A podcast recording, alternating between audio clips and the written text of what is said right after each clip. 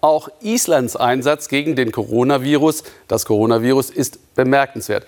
Einsam und einzigartig schön liegt die Insel im Nordatlantik. Abgeschottet, denkt man. Von wegen. Island ist eine Drehscheibe im Verkehr zwischen Europa und den USA.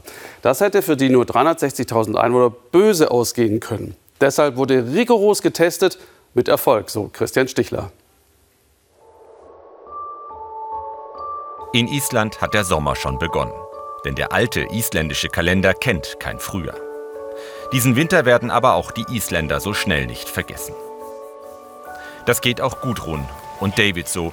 Sie sind mit ihren Kindern im Thingvellir Nationalpark unterwegs. Dort, wo die eurasische und die nordamerikanische Kontinentalplatte auseinanderdriften. Auch ihr Alltag ist in Corona-Zeiten ein anderer geworden. Das Schlimmste ist, dass die Schwimmbäder geschlossen sind. Wir vermissen es sehr, nicht mehr ins Wasser zu können, besonders an solchen Tagen. Stattdessen kommen wir hierher. Doch inzwischen atmen sie in Island auf. Vor wenigen Tagen konnten die Behörden erstmals verkünden, keine neuen Infektionen im Land.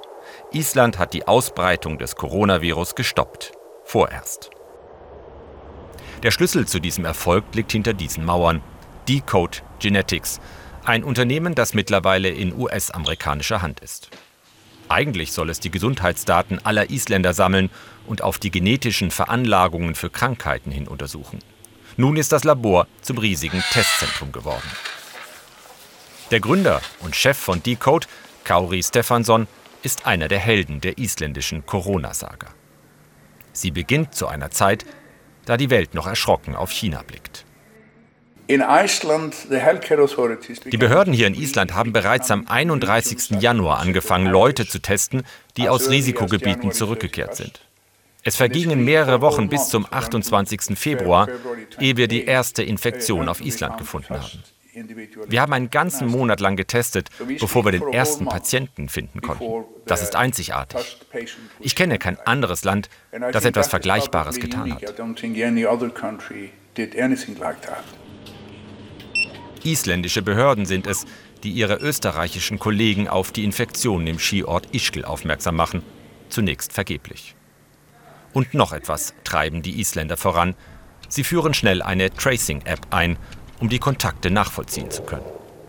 Mehr als die Hälfte der Bevölkerung hat die App inzwischen heruntergeladen. Freiwillig. Und hier in Reykjavik arbeitet das sogenannte Kontaktverfolgungsteam. Bei jedem positiven Test rufen die Mitarbeiter sofort alle Personen an, mit denen der Betroffene in Kontakt war. So wissen sie ganz genau, wie sich das Virus im Land verbreitet. Die gelben Punkte markieren Menschen, die zurzeit in Quarantäne sitzen. Die roten sind die mit einer bestätigten Infektion. Die meisten Punkte gibt es rund um die Hauptstadt. Aber gut zu erkennen sind auch die Infektionen in den Westfjorden. Während man in anderen Ländern schnell aufgehört hat, Infektionsketten nachzuverfolgen, weil es einfach zu viele wurden, blieben die Isländer dem Virus auf der Spur. Ein Ergebnis? Im ganzen Land wurde kein einziger Fall entdeckt, bei dem sich ein Erwachsener bei einem Kind angesteckt hat.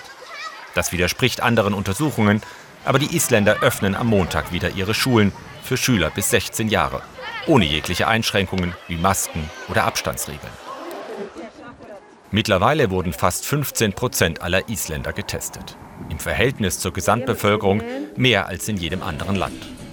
Mindestens 40 Mutationen des Virus haben die Wissenschaftler entdeckt. So können sie sogar sagen, wann das Virus in welchem Land aufgetaucht ist. Die genetischen Muster sind je nach Ort unterschiedlich. Wenn man also die Mutation im Virus untersucht, gibt es ein Muster, das typisch für Österreich ist. Ein anderes für England. Und wieder eines steht für die Westküste der USA.